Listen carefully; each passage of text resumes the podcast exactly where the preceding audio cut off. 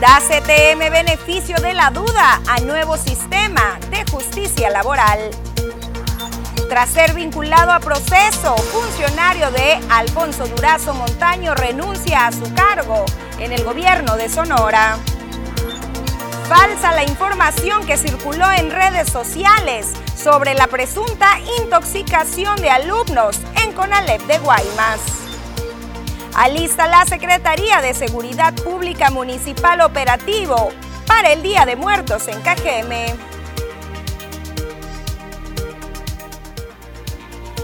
¿Qué tal? Muy buenas tardes, bienvenidos a la segunda edición de las noticias. Gracias por estar un día más con nosotros, ya sabes, una hora 30 minutos aproximadamente de la información más importante a nivel local, estatal, nacional, lo que está ocurriendo también a nivel internacional. Te recuerdo también como todos los días los diferentes métodos que tenemos a tu disposición para mantenernos en contacto, ya que es muy importante para nosotros conocer tu opinión acerca de la información que te presentamos, pero también saber si estás viviendo alguna situación que te está quejando para agregarlo a esta sección de ponle el dedo. Si por el contrario hay algo muy positivo que quieras destacar, también es más que bienvenido para la sección de ponle el 10. Tus mensajes a la línea 6442042120 a través de WhatsApp o a través de cualquier plataforma digital. Estamos completamente en vivo a través de Facebook, las noticias TVP y también del portal tvpacífico.mx. Te invitamos a compartir estas transmisiones para poder así llegar a muchísimas más personas. Y sin más, nos vamos de lleno con la información y con esta información no tan positiva que se ha registrado desde este fin de semana, pero sobre todo desde este lunes y ayer martes, de tema en el cual los índices delictivos, los homicidios dolosos aún continúan. El pasado lunes se registraron tres muertes, tres asesinatos y este martes de nueva cuenta otros tres asesinatos en diferentes hechos violentos. Esto sin contabilizar la cantidad de enfrentamientos o de reportes que emitieron vecinos de diferentes colonias a través del 911.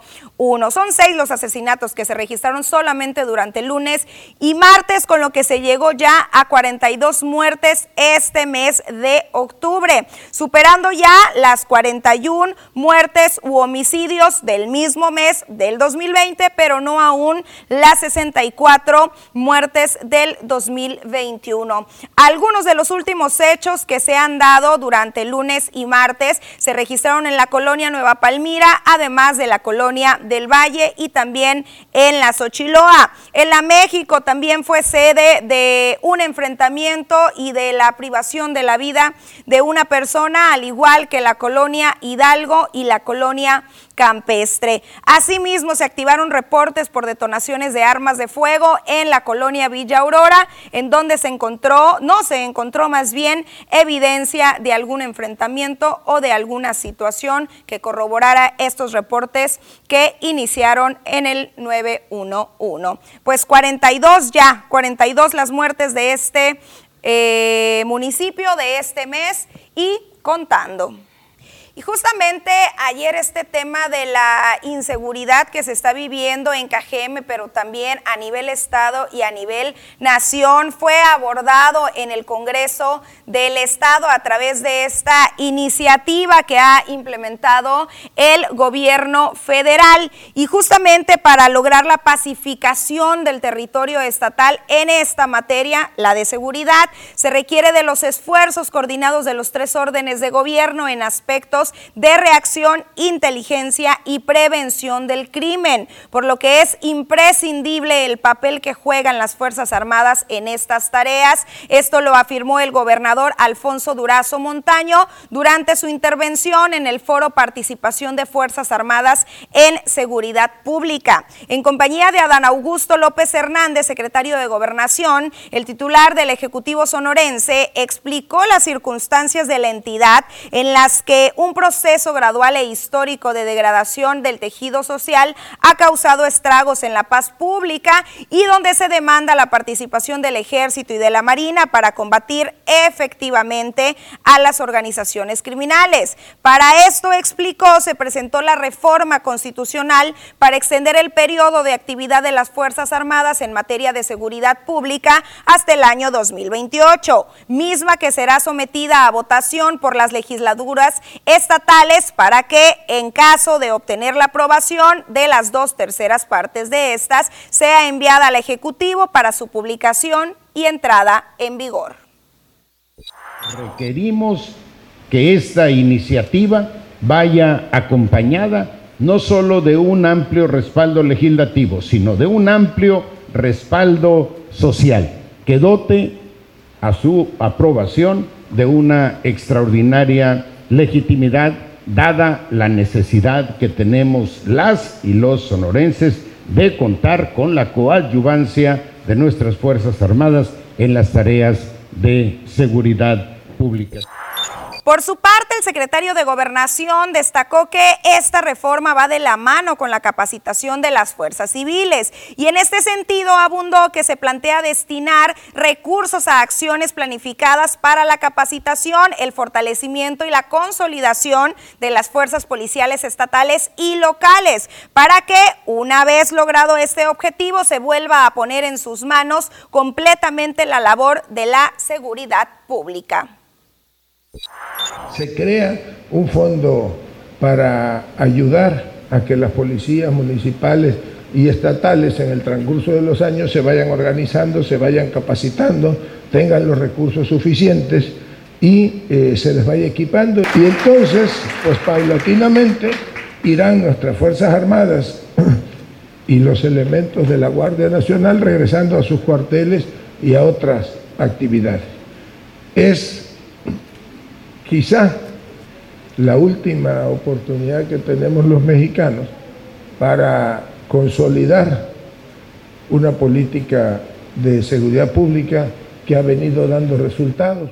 Bueno, la agenda del secretario de Gobernación e incluyó ese acercamiento con la sociedad civil para exponerle los beneficios que traería estos cambios y esta iniciativa, pero también sostuvo un encuentro de manera directa con los diferentes legisladores en busca de ese voto, el cual ya dijo la bancada naranja que no va a dar por diferentes razones. Y justamente este rechazo a esta iniciativa militar del gobierno federal del presidente Andrés Manuel López Obrador reiteraron los diferentes integrantes de la mencionada bancada en el estado de Sonora. A firma de los diputados Ernesto de Lucas Hopkins, Roselena Trujillo Llanes, Natalia Rivera Grijalva y José Russo Salido, se indicó que la participación de las Fuerzas Armadas en las labores de seguridad pública no van a solucionar los problemas de violencia, sino que por el contrario, los ha ido exponenciando al existir hoy casi tres veces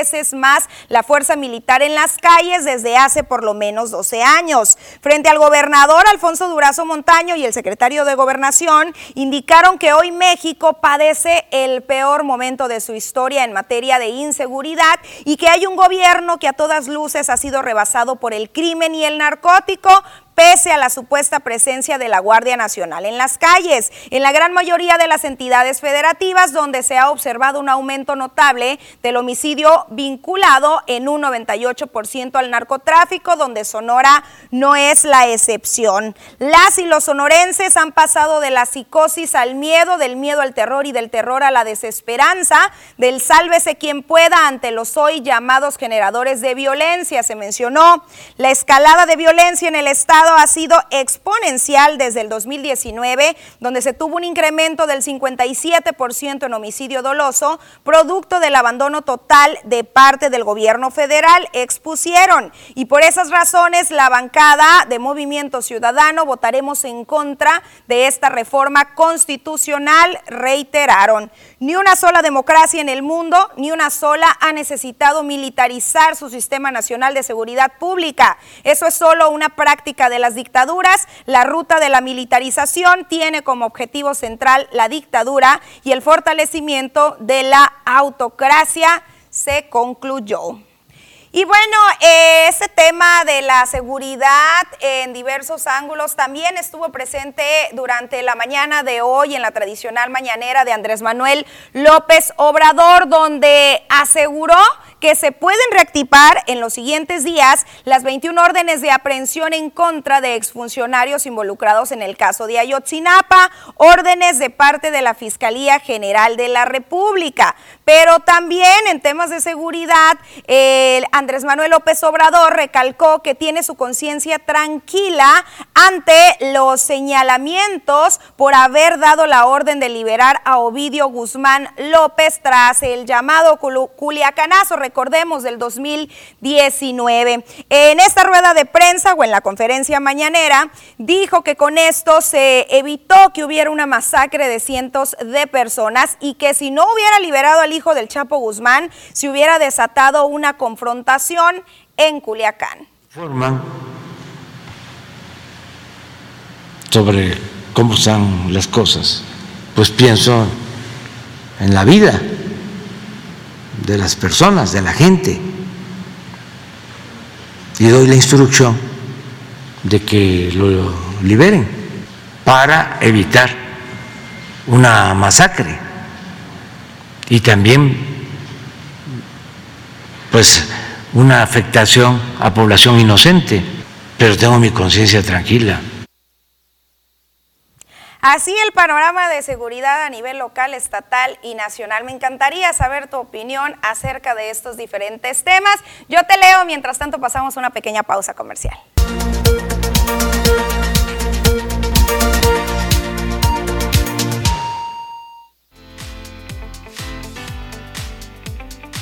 Oigan, bien bonitos los colores que manejan y todo eso aquí con mis amigos de Pintura Social de la Tabasco. Yo estoy checando la paleta de colores que tienen porque de verdad, excelentísima calidad de todas las pinturas. Ocel, recuerden, Pintura Social de la Tabasco con mis amigos de donde estoy en este momento, aquí en la Tabasco, entre Allende e Hidalgo. ¿Y qué les tengo? Pues excelentes noticias porque resulta que este próximo 27, 28 y 29 de octubre tienen la venta macabra de Pinturas Social de la Tabasco. Como cada año nos sorprenden y por supuesto que este año no puede ser la excepción. Así que esperen estos días ventas increíbles, además descuentos, no solamente en las pinturas, no solamente en los aislantes o en los impermeabilizantes, sino en toda, en toda la tienda. Tienen todo para el herrero, todo para el carpintero todo para el carrocero, con las mejores herramientas de las mejores marcas. Y eso no es todo, sino que ya tienen de por sí los mejores precios.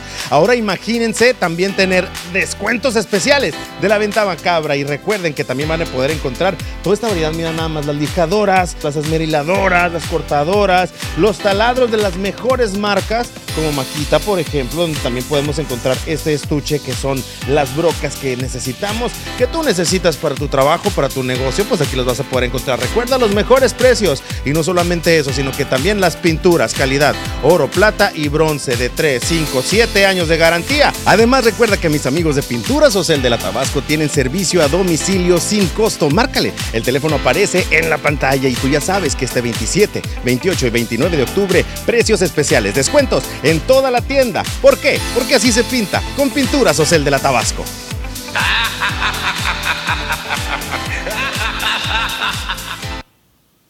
Pues ahí está esta venta macabra. Gracias a Paco por esta excelente recomendación. Y bueno, quien también nos tiene algunas recomendaciones, pero sobre todo la información completa de lo que va a suceder con el tiempo, es Diana Zambrano.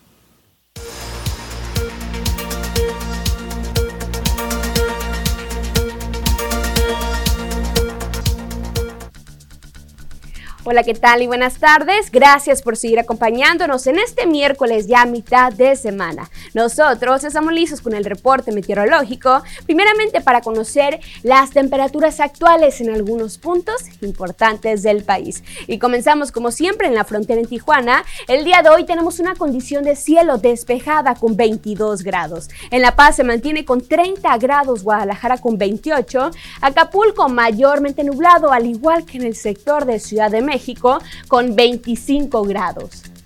Pasamos a conocer las temperaturas actuales aquí en el estado de Sonora y qué tenemos para este fin de semana, comenzando en el sector de Navojoa. Actualmente se mantiene mayormente nublado y mañana jueves ya se comienza a despejar totalmente.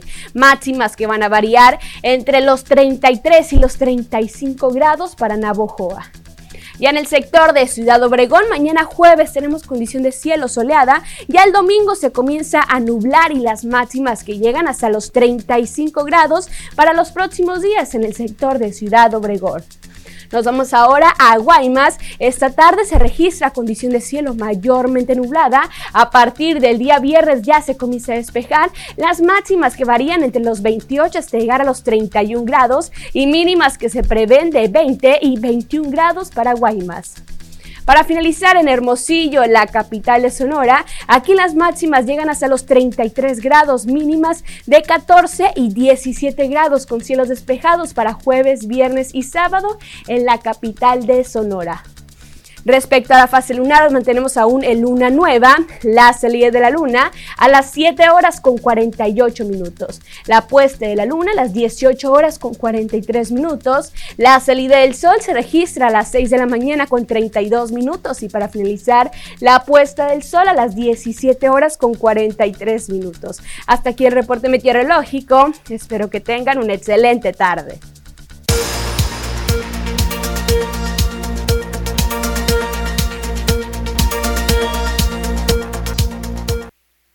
Pasamos una pequeñísima pausa comercial y regresamos de manera inmediata. No se vaya.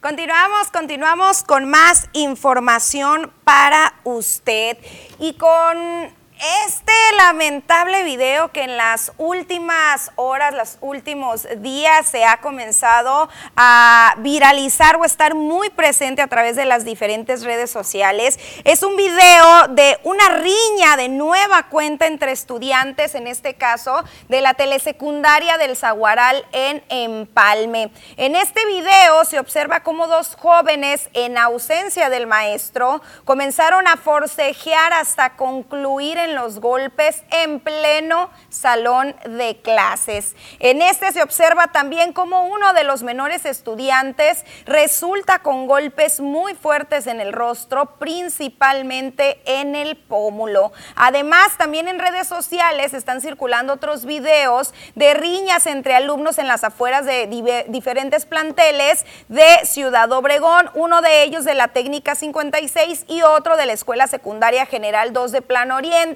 aunque en estos últimos dos casos de Obregón se desconoce si son de hechos recientes o no. Al menos de este de Empalme está confirmado que sucedió apenas este lunes. Las autoridades policíacas, al menos aquí en Cajeme, habían indicado que tras los hechos que se dieron a conocer en semanas pasadas de las constantes riñas entre los alumnos de la escuela secundaria José Rafael Campoy, que se iban a intensificar los rondines y los operativos, en las afueras en las horas de la entrada y salida de clase. Sin embargo, se desconoce si estas acciones se están replicando o se van a replicar en otras escuelas, principalmente en las secundarias, donde últimamente el estado de Sonora y principalmente el sur se ha mantenido pues muy sobre la mesa a nivel nacional por este tipo de videos de los alumnos peleando. Se habían dado estos casos, usted recordará, en las afueras de los planteles, ahora sí que a la vuelta, en la esquinita, sin embargo, pues no dentro del salón de clases, ve usted, esta y todavía este joven, eh, pues que se agacha ya con el dolor, es el que resultó con una mayor afectación. Y aquí hay muchos temas, eh, bueno, muchos ángulos que evaluar y sobre todo como padres de familia, el, el, el hecho de que imagínense cuántos alumnos había en este salón de clases grabando este pleito en vez de decir, hey, cálmense, o ir a reportar lo que estaba sucediendo de manera inmediata con la directora, con el profesor, bueno, con cualquier adulto que se encontrara ahí para que vaya y parara la situación. Y por el contrario, hemos visto cómo los presentes nada más echan porras a uno o a la otra parte del pleito, vaya, sin intermediar. Y ese es un trabajo en el cual podemos hacer mucho los padres de familia y no solamente exigirles a las autoridades o a los maestros, en este caso, más rondines y que los mantenga bajo la lupa. También es mucho tema de conciencia y mucho del tema de valores que vamos inculcando en nuestros hijos. Y justamente este tema de los valores y de las capacitaciones y del qué, cómo y qué hacer dentro y fuera de la escuela son temas que el gobierno del estado estará abordando en coordinación con la Asociación Estatal de Padres de Familia. Y es que Cecilio Luna Salazar, quien es el presidente de la Asociación Estatal de los Padres de Familia, ha indicado que es sumamente necesaria la capacitación de los niños y de los adolescentes de todas las escuelas del Estado sobre temas como el cómo actuar ante una balacera o cualquier otro tipo de emergencia, sobre todo en esos municipios catalogados con mayor índices delictivos o con mayor número de conflictos. Detalló que es necesario abordar los protocolos cafés, es decir, el cómo actuar ante una balacera o un enfrentamiento armado, pero también con mayor fuerza otras temáticas que están aquejando a los estudiantes y a los padres. Un ejemplo de ellas son estas constantes riñas e incluso también el tema de las drogas dentro de los planteles escolares. Comentó que aunque en las escuelas se instruye sobre estas situaciones, a los menores también es importante que los padres de familia tengan los conocimientos al respecto y los transmitan desde el hogar. Insert, insert.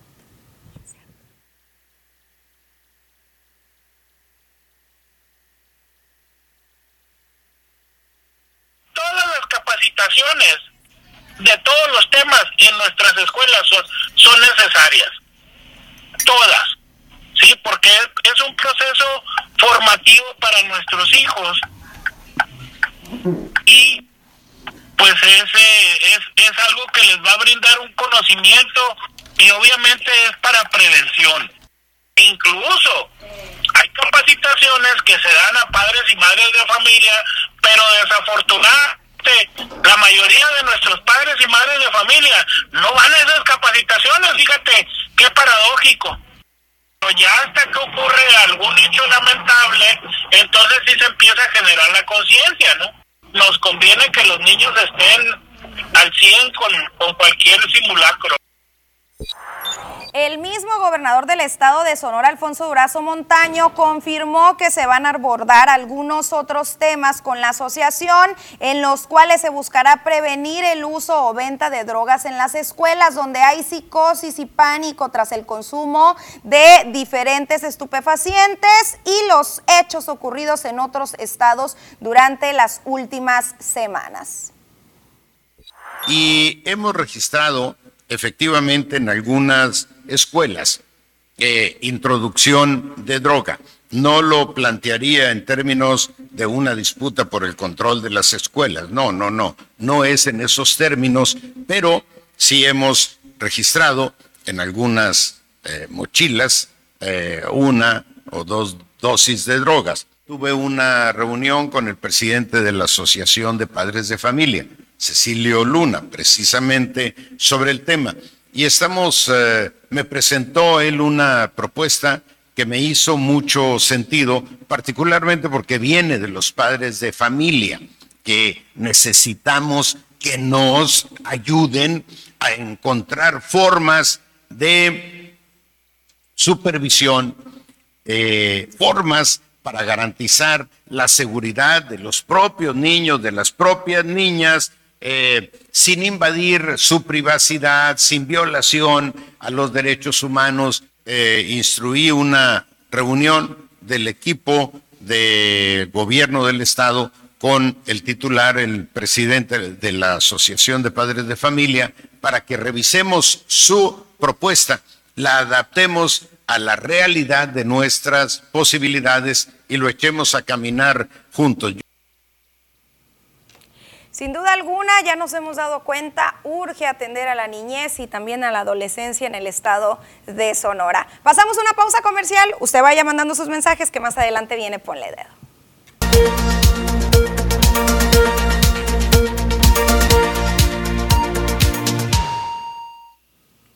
Estamos de regreso en la segunda edición de las noticias, por si vas apenas prendiendo tu televisión o te vas conectando a través de Facebook y es momento de comenzar a ponerle el dedo a ese ente que no ha atendido esas solicitudes, esas necesidades que cuentas en diferentes partes del municipio y de sus alrededores también. Y hablando y retomando este tema de lo que está sucediendo en las diferentes escuelas, escuchen este reporte. Nos dicen, buenas tardes, quisiera reportar de manera anónima, ya que podría meterme en algún problema, que en la salida del CONALEP, aquí en Ciudad Obregón, voy por mi hija en el turno de la tarde, nos vamos a nuestra casa a pie, pero a veces vamos con miedo, ya que es una peste a marihuana horrible y a cigarro electrónico electrónico. Mi hija me cuenta que han encontrado machetes, cúters y navajas que se los meten debajo del pantalón y entran al plantel con ellos. Y lo que me da miedo es que ya ves que cuando uno está marihuano no se controlan ellos mismos. Y da miedo que vayan a reaccionar porque van enfrente o atrás de toda la gente que va saliendo de los planteles escolares en áreas incluso donde hay bastante obscuridad. Me dice que hasta marihuana han encontrado en las mochilas de los mismos estudiantes pues ahí está este foco de alerta para la autoridad y también, ¿por qué no?, para Secretaría de Seguridad Pública Municipal, para reforzar todos estos programas del DARE o si quizás ya por la edad no entra ese tipo de programa, bueno, algún programa de prevención del delito, la operación mochila o cualquier otra estrategia se debe de llevar a este plantel y al resto para seguir evitando estas situaciones tan negativas y es que los padres de familia pues realmente cuentan con ese miedo de que cuando se va a actuar, ahora sí que hasta que se esté lamentando o alguna situación se salga de control, es, es lamentable este panorama. Pero bueno, seguimos, seguimos por acá con la lectura de sus mensajes. Y por acá nos están reportando, eh, bueno, un, un video eh, sobre lo que está sucediendo en la Ruso Boguel. Nos dice que los vecinos están muy molestos por este gran problema de este solar, todo un basurero, mucho mos, colores muy desagradables. Un llamado a los dueños de este solar, por favor. Ahí enseguida vive un adulto mayor y ella no aguanta ese gran problema. Por favor, un llamado fuerte a los dueños. Calle Ricardo Topete y Rafael Buelna, esquina con Ruso Boguel. Y pues ahí está este video video, ahí están estas imágenes de lo que se está viviendo tan lamentablemente en esa zona. Vea usted nada más este basurero clandestino y la situación ya la conocemos, ¿eh? Eh, que hay muchas personas sin conciencia que en cuanto ven un lugar por ahí ya con basura, creen que es basurero municipal y van y arrojan ahí sus desechos haciendo muchísimo más grande este problema. Por acá también nos dicen para iniciar bueno, para informar que ya empezaron los trabajos de desasolve de drenajes aquí en la Primero de Mayo. Ya trabajaron por la calle Mártires del Río Blanco, esperando descansemos un poco de todos estos problemas de los drenajes. Ahí les mando videos, nos comentan. Pues le agradecemos mucho. Este no es tanto de ponle dedo, pero con mucho gusto le colocamos un 10 a la autoridad que ya comenzó a laborar en esta área y esperemos que se nos sature la línea de todos estos mensajes tan positivos y sobre todo de las conclusiones de las obras. También por acá nos reportan que toda la ciudad está sin alumbrado público, lo que ilumina es la luz de las casas o de los negocios, nos comentan. Pues ahí está este reporte. También por acá nos dicen los reportes hechos el 3, bueno, el 22 de enero, febrero, el 22 de marzo, eh, no, los reportes hechos el 3 de octubre con número de reporte 22 23 93 1 y 22 76 9 postes alumbrado público número 09082 y 12102, ubicados en la esquina norponiente de la calle Colima y Niños Héroes, hasta hoy no han sido atendidos. Gracias por su atención, nos dice Juan Martínez Toledo, y que tengan una buena tarde. Nos comenta, por supuesto, que analizamos este reporte. También por acá nos dicen eh, que desde el 13 de octubre no hay solución en los reportes número 680063 y 680065 y 680066 respectivamente de varios drenajes brotando. Esto sobre la calle Maíz, esquina con Naranjos, en la colonia Villas del Trigo, y nos envían pues una imagen que habla, habla por sí sola por este panorama que están viviendo de manera lamentable los vecinos, seguramente con malos olores y con la molestia simplemente de tener que estar circulando sobre estos charcos de agua.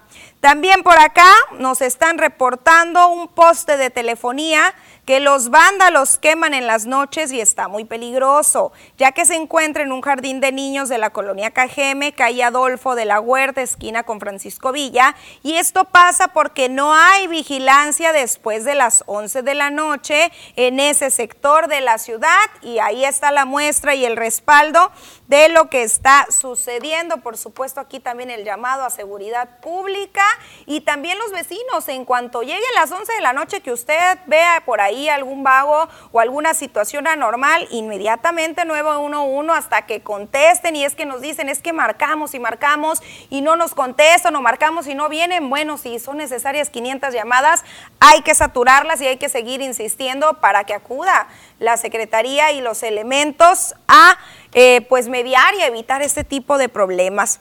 También por acá nos reportan un sector apagado en la colonia Las Brisas, calle Bahía de Los Ángeles, entre Océano Atlántico y Océano Pacífico, igual que falta de igual de falta de nomenclatura para estas calles nos dicen. Ahí está el llamado.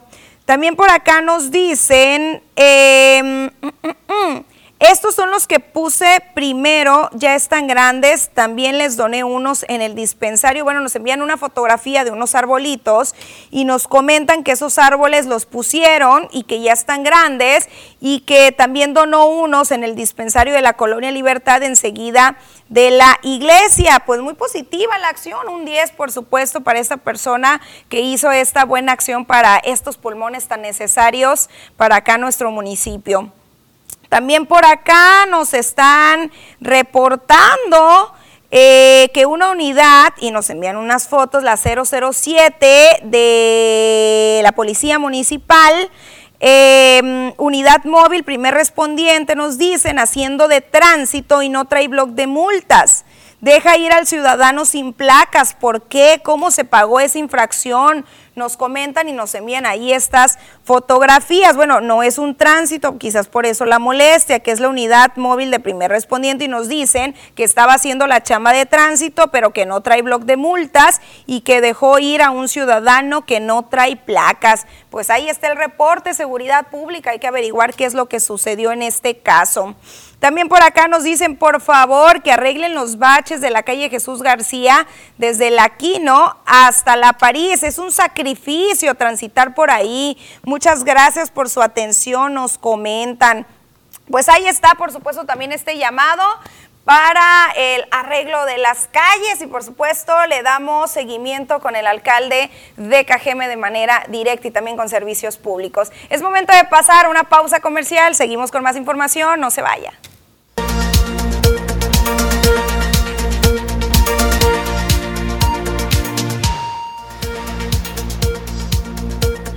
David León, ex coordinador nacional de protección civil, señaló que nunca cometió un delito y que cuando fue videograbado entregando dinero en efectivo a Pío López Obrador, no era servidor público, algo que pudo acreditar ante las autoridades.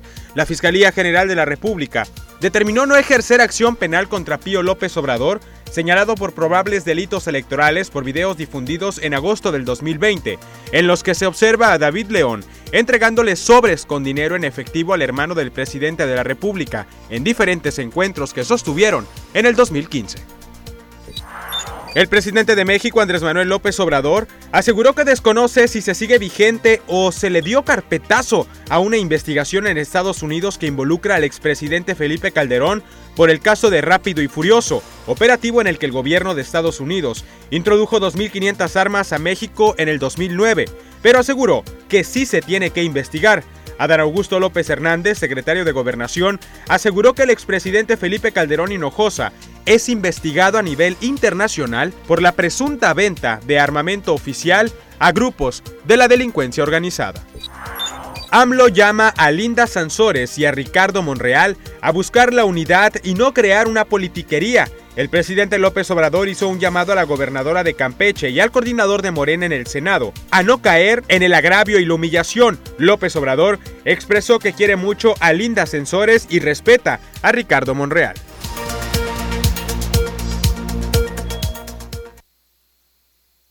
Información estatal y arrancamos en el Congreso del Estado, donde para proteger a las y los jóvenes contra la ola de crímenes que alteran bebidas en puntos de reunión, las y los diputados de Movimiento Ciudadano propusieron crear un nuevo delito en Sonora con castigos severos y nuevas obligaciones para los establecimientos en donde se venden y consumen bebidas, en busca además de prevenir el abuso sexual, la violación e incluso el feminicidio. La lectura de la propuesta de reforma al Código Penal estuvo a cargo de la diputada Natalia Rivera Grijalva y establece implementar esquemas de prevención de abuso sexual, así como el incorporar por vez primera en una legislación estatal de nuestro país la figura de la sumisión química como delito, así como agravante de otros más. La sanción propuesta para el nuevo delito de sumisión química es de 4 a 10 años de prisión y multa de 20 a 200 unidades de medida,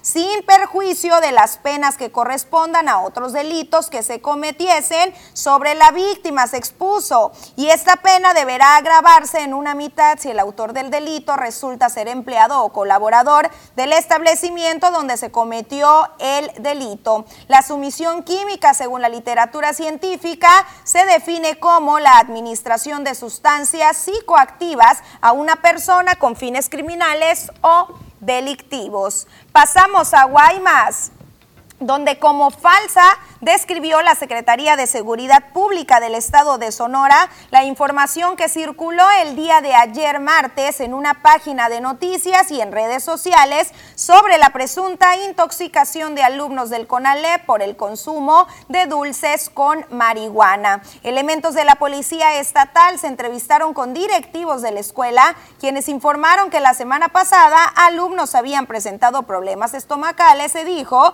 sin que esto se relacione al consumo de dulces adulterados. Según la aclaración, surgió tras la psicosis que dejó la noticia de que con dulces locos drogan estudiantes, presuntamente basada en quejas y reportes de padres de alumnas de 15 y 16 años del plantel. Según se explicó, las menores recibieron dulces de un compañero e inmediatamente después de consumirlos se sintieron mal, presentando somnolencia y náuseas, por lo que sus padres decidieron presentar el reporte en el plantel y analizar los dulces para determinar la sustancia tóxica. Sin embargo, esto fue descartado por la autoridad. Pasamos a Hermosillo, donde para coordinar acciones en cuanto a la medición de la pesquería en el Alto Golfo de California se reunió la Secretaría de Agricultura en Sonora Fátima Yolanda Rodríguez Mendoza con directivos de EDF México. En la reunión de trabajo para buscar la coordinación de acciones participaron Héctor Licón y Juan Quimbar por parte de la Fundación, además de la directora general de Pesca y Acuacultura de la Secretaría de Agricultura, Ganadería, Recursos Hidráulicos Pesca y Acuacultura, Natalia Blancas Gallangos. Juan Quimbar expresó que EDF de México es una organización que la, de la sociedad civil que trabaja de manera colaborativa para encontrar soluciones a los retos ambientales que enfrenta el país en materia de océanos, aire limpio y energía. La fundación dijo trabaja en el país desde el 2008 en alianza con pescadores, autoridades, academias y otras organizaciones de la sociedad civil para lograr océanos más saludables y comunidades pesqueras prósperas. Comentó que emplean información científica rigurosa para identificar problemas y diseñar soluciones con el fin de generar beneficios a quienes cuidan y dependen del medio ambiente. Por tal razón, realizan alianzas estratégicas para impulsar soluciones duraderas y efectivas e incidir en la política pública a beneficio de la sociedad y, por supuesto, del medio ambiente. Pasamos ahora a conocer qué es lo que, qué es lo que está sucediendo a nivel internacional. La Agencia Europea de Medicamentos advirtió hoy que la pandemia aún no ha terminado y la mutación del virus que causa el COVID-19 es más rápida que el proceso de actualización de las vacunas y alertó de que se espera una nueva ola en las próximas semanas por nuevas subvariantes de Omicron. Marco Calaveri, jefe de estrategia de vacunación en la EMA, explicó que un mes después de la llegada del otoño ya estamos viendo un incremento general en casos de COVID-19 y las cifras de muertos por esta enfermedad en Europa, así como un aumento de las hospitalizaciones de pacientes mayores de 65 años. Las autoridades chinas han asegurado que están más cerca que nunca en su historia de poder lograr la reunificación total con Taiwán, días después de que finalizara el último encuentro del Partido Comunista en el que se le dio al presidente Xi Jinping otros cinco años más de mandato. Rusia avisó a Estados Unidos que va a llevar a cabo unas maniobras militares próximamente que incluyen ejercicios nucleares. Así lo señaló en declaraciones a la prensa el portavoz del Departamento de Defensa de Estados Unidos, el general Pat Ryder, que explicó que Rusia está cumpliendo con sus obligaciones para el control de armas y los compromisos de transparencia con estas notificaciones. Las maniobras rusas, denominadas GROM o ejercicio nuclear Thunder, normalmente implican el lanzamiento de misiles y el despliegue de activos estratégicos. El Papa Francisco y otros líderes religiosos reunidos en Roma hacen un llamado a la paz y a poner fin a la pesadilla nuclear mientras se intensifica el rumor de que puedan utilizarse armas nucleares en la guerra de Rusia contra Ucrania. La ceremonia realizada en el Coliseo Romano fue la culminación de una conferencia sobre la promoción de la paz mundial. La comunidad de Sant'Egidio, una organización benéfica católica estrechamente vinculada al Vaticano, organizó el evento de tres días en la capital italiana.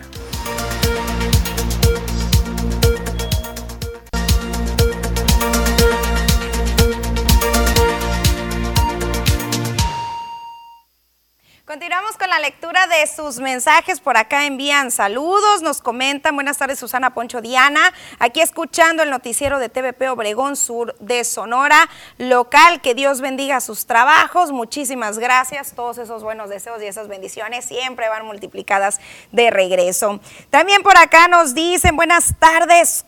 ¿Cómo está mal nuestro presidente cortando el agua a los que por motivos de salud se atrasan? Con los meses y que hemos y queremos que deben años y años y ni siquiera los molestan. Aparte está muy alta la tarifa, llegando casi 500 al mes. Si tuviera la bandera, uno que cuida el agua y el recibo hasta las nubes. Qué vergüenza, eh, pues es lo que nos eh, explican eh, alguien a través de sus mensajes. Ahí quedó leído ya.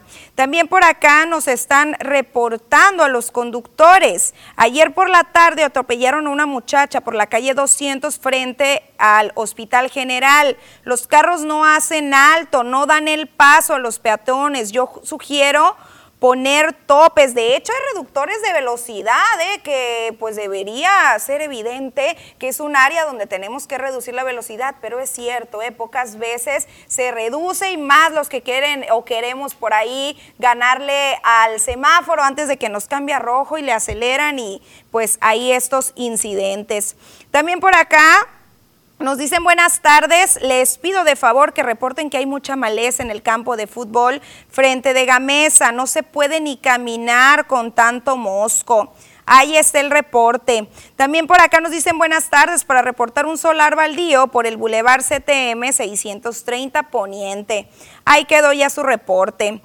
También por acá nos dicen, quisiera ver si usted puede ser un medio para hacer llegar una problemática que se está dando en la plazuela Benito Juárez, La Cascada. Hace aproximadamente tres meses era una plazuela que se le daba su mantenimiento. Lo digo porque me consta, yo trabajo muy cerca de ahí y me gusta pasar parte de mis horas de comida ahí y yo veía personas del municipio que estaban ciertos días y la limpiaban. El punto es que se atendía y se mantenía limpia. Y, eh, eh, ah, pues también nos dice, frente a la plazuela hay unos locales en renta, hace tres meses aproximadamente rentó un comedor industrial que sirve para los empleados de una empresa que trabajan en la cervecera. Desde ese día a la fecha, los únicos dos contenedores que se encuentran ahí se llenan solo con la basura de ese comedor industrial. Esto ha traído la problemática de que las personas indigentes o viciosas se le estén viviendo ahí esperando las bolsas con las obras de comida de dicho comedor sacan las bolsas del contenedor, las esculcan y esto es lo que ha ocasionado y pues ahí están las evidencias, las fotografías y por supuesto que extendemos aquí el llamado a la autoridad correspondiente. Efectivamente, recordemos que esta plaza se había mantenido en abandono durante muchos años, pudiera decir yo, y le dieron una mano de tigre que la transformó completamente, la dejó muy bonita, al menos yo fue lo último que me tocó visitar por allá, ahorita desconozco cómo esté, pero pues con esta basura efectivamente ha de estar cambiando y regresando ese panorama que se había tenido anteriormente, así que las autoridades, por supuesto, tienen que ponerse las pilas y sancionar a este comedor. Oye, pues ¿por qué va y deja la basura también ahí enfrente a la plaza? Que la dejen allá fuera de su local y ahí que vayan y esculquen o que se haga lo que se tenga que hacer. Pasamos una pausa comercial, seguimos más adelante con la lectura de sus mensajes y con más información, no se vaya.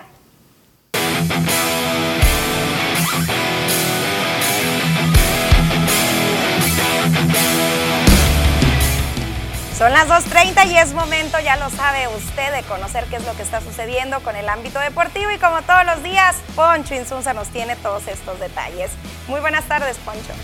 ¿Qué tal Susana? Muy buenas tardes. Buenas tardes a todos nuestros amigos televidentes listos para llevarles la información deportiva Liga Mexicana del Pacífico, cómo le fue a los equipos en, los en las diferentes plazas donde se celebraron inicios de series el día de ayer, Yaquis y Mayos, cómo les fue a las tribus, por supuesto, platicar de la convocatoria, la penúltima previa a la Copa del Mundo. Son 31 futbolistas y 5 de ellos se van a bajar del barco mundialista para solamente ir a la Copa del Mundo 26 de los mismos y por supuesto algo de información del fútbol europeo. Se está celebrando la UEFA Champions League. Pasamos a conocer todos los detalles. Muchas gracias Susana. Vamos a comenzar con los Yaquis de Ciudad Obregón y es que el día de ayer invadieron el Estadio Sonora a intentar gobernar dicho estadio y bueno el equipo de Ciudad Obregón con la remando contra corriente, finalmente se lleva la victoria, estaban perdiendo 3 por 1, pero vino entonces la embestida por parte del equipo de Ciudad Obregón para ganar 9 carreras por 3. El conjunto de Yaquis de la mano de Yadir Drake, Taiki Sekine, Víctor Mendoza y otros más hicieron una buena labor a la ofensiva para que el equipo de Ciudad Obregón volviera a despertar la ofensiva y finalmente pegaron primero en el clásico sonorense frente al, conjunto de los naranjeros de Hermosillo que llegaban como líderes en esta serie, siguen en esa posición, siguen en la número uno, el equipo de Yaquis llegaba como el penúltimo, como noveno lugar. Vamos a ver entonces cómo el equipo de Ciudad Obregón termina la serie una vez que culmine la misma el próximo jueves por la noche. Continuando con información, vamos a la Perla del Mayo porque el conjunto de los Mayos de Navojoa recibían la visita del equipo de los Cañeros de los Mochis. Una visita quizá incómoda porque también es un equipo que está haciendo bien las cosas. Viene de barrera los Venados de Mazatlán, el equipo verde. Sin embargo, los Mayos de Navojoa también venían de barrera a los actuales campeones charros de Jalisco de allá. Y bueno, le pegaron al conjunto de los Cañeros siete carreras por dos. Ahí, por supuesto, festejando eh, algunas de las eh, carreras. La victoria, por supuesto, el conjunto de Navojoa. Y finalmente, así inician con el pie derecho. El día de hoy, el conjunto de los Mayos va a buscar asegurar la serie. Y, por supuesto, el día de mañana, tratar de llevarse la limpia para continuar con un excelente paso en esta serie ante el equipo de los Cañeros de los Mochis. Por otra parte, el equipo de los Tomateros de Culiacán invadían el Francisco Carranza Limón en Guasave, Sinaloa, para medirse a los algodoneros y el equipo blanquiazul, pues bueno, terminó cayendo frente al equipo de Tomateros de Culiacán, nueve carreras por siete. Realmente fue un partido donde el picheo brilló por su ausencia. Más bien fue un duelo de batazos, duelo de toletes y finalmente el equipo de los Tomateros de Culiacán se lleva la mejor parte. Ahí entonces con los bombazos, con los batazos bien colocados y un serpentinero Sasagi Sánchez que llegó encendido del bullpen, trató de amarrar al equipo de mantenerlo a raya el equipo de los algodoneros de Guasave, lo logró y finalmente el equipo de Tomatero sumó una victoria más en esta primera vuelta. Por otra parte, el conjunto de los Venados de Mazatlán contra viento y marea, trataron de salir de la mala racha en la que venían después de ser barridos por los cañeros, como lo comentábamos, y se llevaron la victoria ante los Águilas de Mexicali en su casa, en el Teodoro Mariscal. El equipo de los Venados ganando en casa cuatro carreras por tres. Anthony Jansanti se disparó con un cuadrangular que la sacó y todavía no cae, va rumbo al malecón de Mazatlán, Sinaloa, un bombazo descomunal de Anthony Jansanti ante su ex equipo. Hay que recordar que ya estuvo con Sultanes, pero primero llegó con el equipo de los Venados de Mazatlán. Hay declaraciones, por supuesto, después de este partido. Daniel Castro habló para las cámaras de TVP. Así no, contento, contento de empezar con un triunfo aquí en casa, la semana, una semana nueva, la semana pasada fue un poco complicada, sabemos, pero bueno, contento de empezar con el pie derecho. Sí, no, contento de ayudar al equipo con, con lo poco, lo mucho que se pueda, pero bueno, yo creo que más que en lo personal, contento por el equipo. Sí, no, todos conocíamos al abridor de ellos, sabíamos que iba a ser un, un juego bastante apretado de la, la, calidad de él y bueno, como te digo, eh, tratar de jugar el béisbol pequeño y eso es lo que hicimos hoy. Bueno, seguir trabajando para, para ir mejorando día a día. Muy bien, yo creo que hay muy buena armonía y vamos por buen camino ahí. Ahí están, por supuesto, también los resultados del día de ayer. El equipo, como lo decíamos, Venados de Mazatlán gana 4 por 3 a los Águilas de Mexicali en Mazatlán. El equipo de Algodoneros en su casa cae 9 por 7 ante Tomateros de Culiacán. Mayos en su casa vence 7 por 2 a los Cañeros de los Mochis. El conjunto de los Sultanes de Monterrey. Vea nada más, otra vez le vuelven a anotar más de 15 carreras al equipo, 15 o más de los Charros de Jalisco, el campeón parece no despertar, solamente a los Yaquis les ha ganado. Y bueno, ahí está el resultado que faltaba. Charros venciendo, eh, Sultanes venciendo a los Charros 15 por 6 y los Yaquis ganándole 9 por, 9 por 3 de forma contundente al conjunto de los Naranjeros de Hermosillo. Esto en la acción de la Liga Mexicana del Pacífico el día de ayer. Y bueno, se viene la Copa del Mundo a partir del 20 de noviembre y por supuesto hay una lista ya, una prelista y es que Gerardo el Tata Martino da la prelista mundialista que consta de los siguientes jugadores, los tres porteros Guillermo Ochoa, Alfredo Talavera y Rodolfo Cota, Guillermo Ochoa del América, Alfredo Talavera de Juárez y Rodolfo Cota del León. Por parte de los defensas está Jorge Sánchez, Kevin Álvarez, Néstor Araujo, Johan Vázquez, este futbolista que juega en Italia, Héctor Moreno de Monterrey, César Montes, Gerardo Arteaga, Jesús Gallardo y Jesús Angulo. Por parte del medio campo está Andrés Guardado, Héctor Herrera, Carlos Rodríguez, Eric Gutiérrez, Luis Chávez, Eric Sánchez, Edson Álvarez y Orbelín Pineda de, que juega en Grecia y Luis Romo. Por otra parte, los delanteros, Diego Laines, Alexis Vega, Irving Lozano, Raúl Jiménez, Roberto El Piojo Alvarado, Uriel Antuna, Henry Martín del América, Santiago Jiménez del Feyenoord, Rogelio Funes Mori y Jesús Corona. Estos son los 31 futbolistas que irán a la gira europea, pero antes de viajar a Qatar, cinco de estos 31 futbolistas serán cortados de la lista definitiva y tendrán que regresar a México o a sus respectivos lugares donde residen porque no hay cabida más que para 26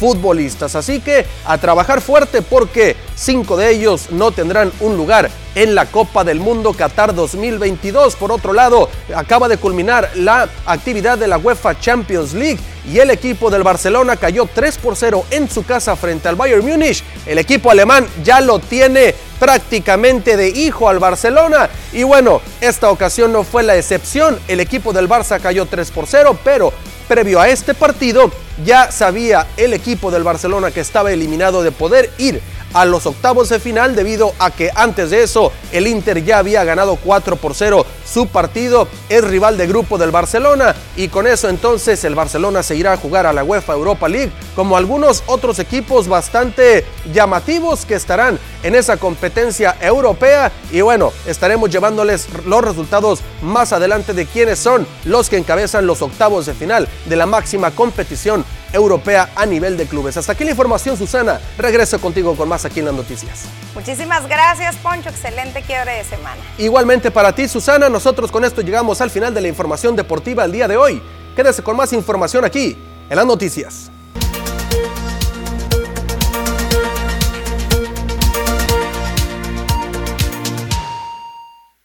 Seguimos con información general y de aquí del municipio de Cajeme. Y es que la Confederación de Trabajadores de México mantiene ese beneficio de duda ante estos cambios que está teniendo el sistema de justicia laboral. Recordemos que apenas este mes de octubre entró en funciones con una promesa de agilidad y beneficios para los trabajadores y también los patrones. Luis Acosta Cárdenas, quien es el secretario secretario general de la Confederación aquí en el municipio de Cajeme, expuso que al momento no se ha cumplido con las promesas, pero que el panorama real se va a conocer hasta el mes de diciembre, cuando ya haya transcurrido un tiempo con este nuevo sistema. ¿Qué es lo que pretende este sistema? Pues eh, acabar con, con corrupción, con situaciones de tardanza que se venían dando en los juicios y es apostar a lo que es la mediación, principalmente, ¿no? Se daba en las juntas de conciliaciones, pero no se les prestaba tanta importancia, ¿no? Eran muy comunes los juicios y muy tardados también, ¿no? Hablamos de juicios, incluso conocí juicio yo de 10 años, 12 años, y es muchísimo tiempo. En Hermosillo están funcionando mucho mejor que, que aquí, pero sí de manera paulatina están integrando ellos los diferentes departamentos que deben de dar atención a los trabajadores. Las juntas de conciliación que conocemos van a seguir operando con los casos o asuntos que se presentaron antes del 3 de octubre, que son bastantes, dijo, pero los nuevos casos de despidos o controversias deberán presentarse y atenderse en el Centro de Conciliación Laboral ubicado a un costado del Cerezo. A través de la mediación y de no haber arreglo, pueden pasar ya la denuncia, proceso eso que no se llevaba a cabo antes. Estamos con la esperanza nosotros de que sea algo que nos agilice a nosotros los trabajadores los trámites y que sea lo más imparcial posible. sí, sí, la verdad que en la Junta de Conciliación anterior, el viejo sistema sí dejaba mucho que desear. Había muchas preferencias. Desafortunadamente nos tocó hacer manifestaciones a nosotros los sindicatos, es nuestro trabajo no permitir que, violen los derechos de los trabajadores. En el caso de Cajeme, eh, todavía no hay un departamento de, asuntos colectivos eh, formalmente instalado, pero creo yo que en los próximos meses se va, se va a hacer todo lo posible. Si tenemos algún trámite nosotros como sindicato, pues tenemos que ir a, a Hermosillo. ¿no? Pues ahí está este beneficio de la duda. Por supuesto que seguimos muy atentos de este proceso para llevarle a usted la información. Pero bueno, pasamos a buenas noticias para el estado de Sonora, pero sobre todo para el municipio de Cajeme. Y es que usted recordará esta promesa que mantiene el presidente de la República, Andrés Manuel López Obrador, que como producto del, del proceso de regularización de vehículos de procedencia extranjera, los ayuntamientos donde se llevó a cabo el trámite van a recibir recursos que deberán ser destinados a la rehabilitación de las vialidades. Pues el gobernador del estado de Sonora indicó que ya están por recibirse 123 millones de pesos aquí en el estado. Durante su tradicional rueda de prensa semanal, el mandatario explicó que se firmó ya un acuerdo con la Secretaría de Hacienda Federal para la transferencia de los recursos mismos que serán entregados a los municipios la próxima semana. Añadió que es un esfuerzo por respaldar a los ayuntamientos con el mejoramiento de sus calles. El gobierno de Sonora duplicará esta cantidad, para lo cual solicitará la autorización del Congreso del Estado para la contratación de un crédito de corto plazo que será pagadero durante el transcurso del 2023. Hoy, ahorita en la mañana, se firmó el convenio del gobierno del estado con la Secretaría de Hacienda para recibir los primeros 123 millones eh, de pesos eh, derivados de la regularización de vehículos que fueron introducidos ilegalmente a nuestro eh, país. Este recurso contempla lo sumado por la regularización de mayo a agosto. Vendrá posteriormente una segunda etapa de septiembre a diciembre, pero en este momento tenemos ya 123 millones de pesos. Pues bueno, ya sabemos, ya lo había dicho el alcalde de Cajeme, Javier Lamarque Cano, que aquí están esperando ya la notificación de esa llegada de esos recursos para que se vean reflejados de manera inmediata en las calles que tanto lo requieren. Pero bueno, seguimos con información de índole estatal y es que Rodolfo Castro renunció a su cargo como jefe de la oficina del Ejecutivo luego de ser vinculado a proceso por una demanda que presentó la secretaria de Energía, Rocío en contra de varios exfuncionarios del gobierno de Baja California por autorizar la construcción de una planta fotovoltaica. Fue este martes por la madrugada cuando el juez Bernardino Ahumada vinculó a seis exfuncionarios del gobierno del también morenista Jaime Bonilla, quien llevará el proceso en libertad firmando cada 15 días ante la autoridad, además de un representante de la empresa Next Energy.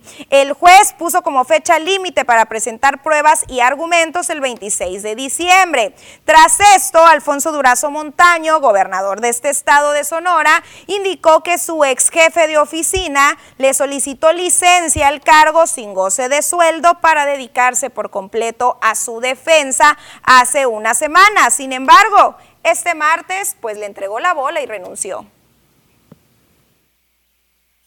Toma la decisión de presentar la renuncia al eh, gobierno del Estado. Debo decir a ustedes que una vinculación a proceso no significa de ninguna manera una sentencia condenatoria.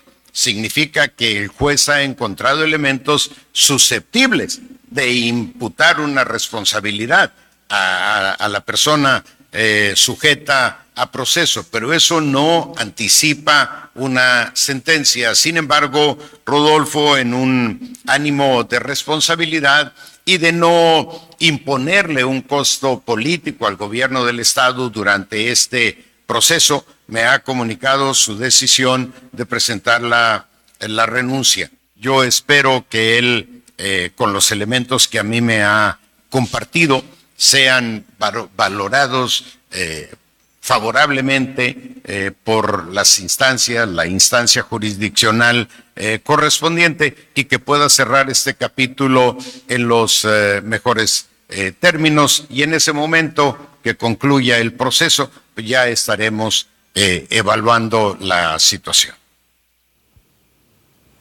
Pues así los comentarios, la primera baja del gobierno y aunque ya escuchó que el gobernador intentó por ahí cobijar a este exfuncionario, pues está vinculado a proceso por temas fuertes y de que llevan bastantes milloncitos de pesos de por medio. Es momento de una pausa comercial. Regresamos de manera inmediata.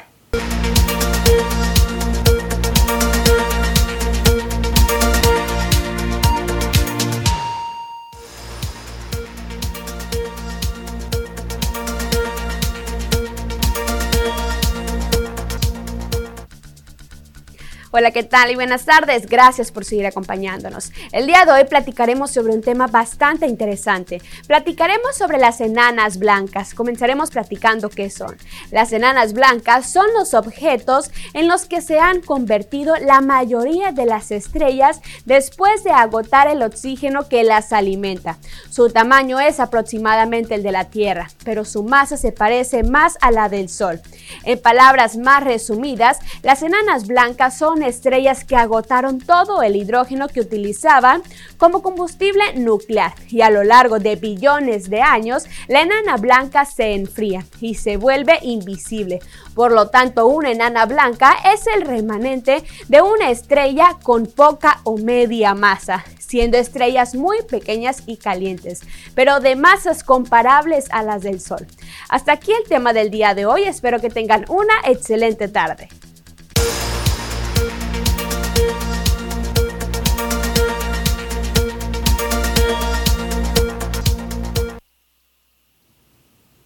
Ya para cerrar el espacio de noticias, hay buena información. La Secretaría de Seguridad Pública Municipal está ya en los últimos detalles para lo que va a ser este operativo de los días 1 y 2 de noviembre, fecha en el que todos vamos a estar conmemorando el Día de Muertos. Se busca, por supuesto, un saldo blanco. Claudio Cruz Hernández, quien es el comisario de la Policía Municipal, informó que en total se van a destinar 87 elementos preventivos y 65 de tránsito, utilizando para ello 14 patrullas, motocicletas y 26 unidades normales. Exhortamos a las y los ciudadanos que asistan a los panteones municipales a que se conduzcan con respeto, recordando a sus seres queridos en compañía sana con sus familiares, actuando siempre de forma preventiva y con conciencia para evitar accidentes, comentó.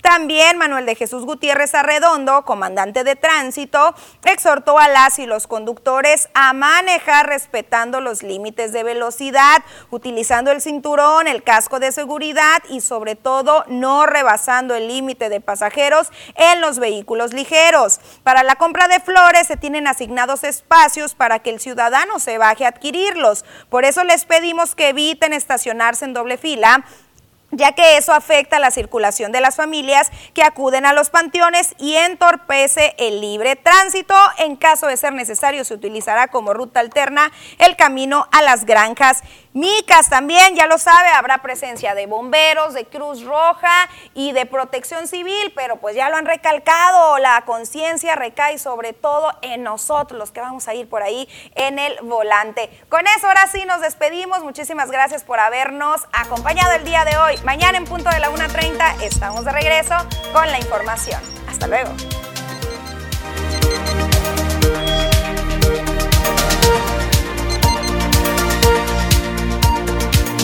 You.